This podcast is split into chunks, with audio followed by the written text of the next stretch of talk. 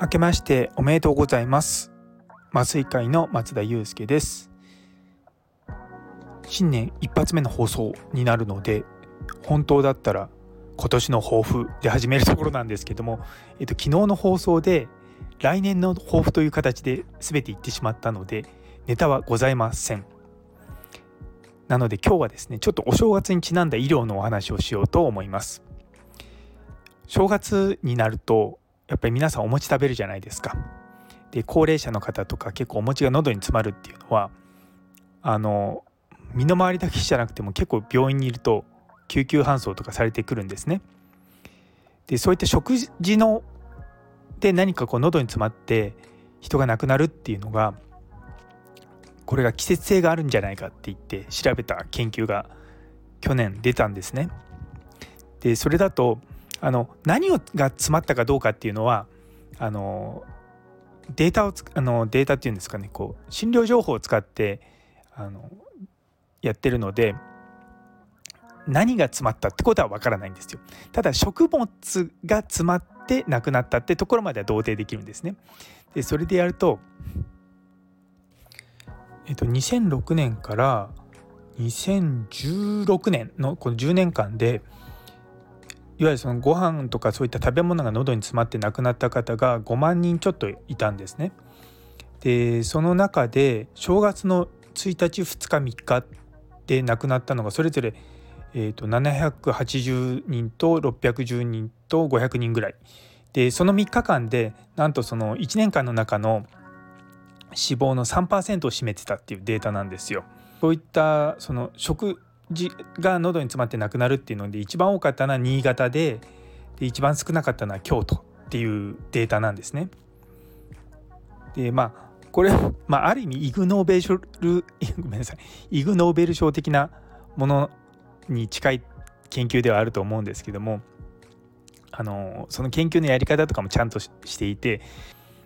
やっぱりですね正月を喉お餅がね喉に詰まっちゃうってすごく多いんで最近だとあの高齢者の方は四角あの四角いお餅を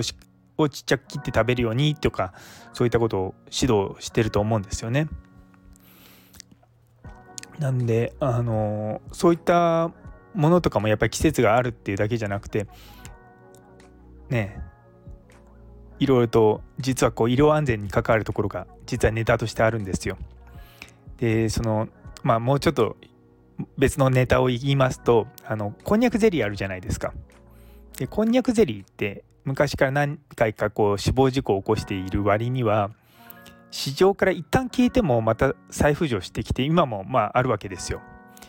あれ実は何でそういうことが起こったかっていうあのそのね危ないじゃないですか。で実はアメリカとかヨーロッパとかそうあと韓国もそうなんですけどもある一定の大きさ以下のああいったこんにゃくを含むゼリーとかああいった食べ物は売っちゃいけないんですね。ただ日本はもともとこんにゃくを食べる文化があったりとかあのまあそういった文化的な発見的な背景があるから、まあ、あの生き残ったって形なんですね。で実はそれがあの起こった時にいろんなもののこう自己頻度を見ていくとこんにゃくゼリーで喉詰まって亡くなるってやっぱすごく頻度が低いんですよ。だからテレビのニュースになるんですね。一方例えばお米とかお餅とかが喉に詰まって亡くなりましたって言ってもそれが多分ニューストップニュースになるってことはほぼないじゃないですか。で実態の見てみるとやっぱりお餅とかお米とかの方が多くてこんにゃくゼリーはそんな悪さをしてないっていう結論なんですがでもやっぱりその社会に与えて影響っていうのがあってでそこからいろんな研究されてたんですね。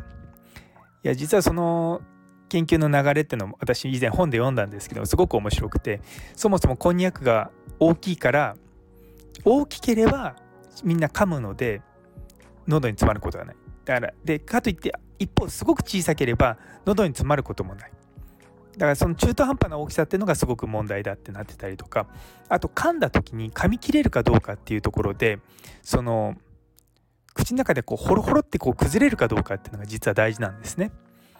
で昔のこんにゃくゼリーってこんにゃくの配合量が多いのでなかなか噛み切れなかったんですよでも新しく改良されてったあのこんにゃくゼリーはあのこんにゃくの含有量が少なくなってちょっと噛むだけであのしっかりこうちっちゃく崩れるようになってるんですね。でそういったあの改善を繰り返しながらあのこんにゃくゼリーっていうのは市場から一旦撤廃されてまた戻ってきたっていう背景があるあります。まあ、とはいえあの正月はあんまり皆さんこんにゃくゼリーよりもあのおせちとか、ね、お餅とかの方が多いと思いますのであの気をつけてください。それ以外にもですね昔ももう10年いや15年ぐらい前の話なんですけども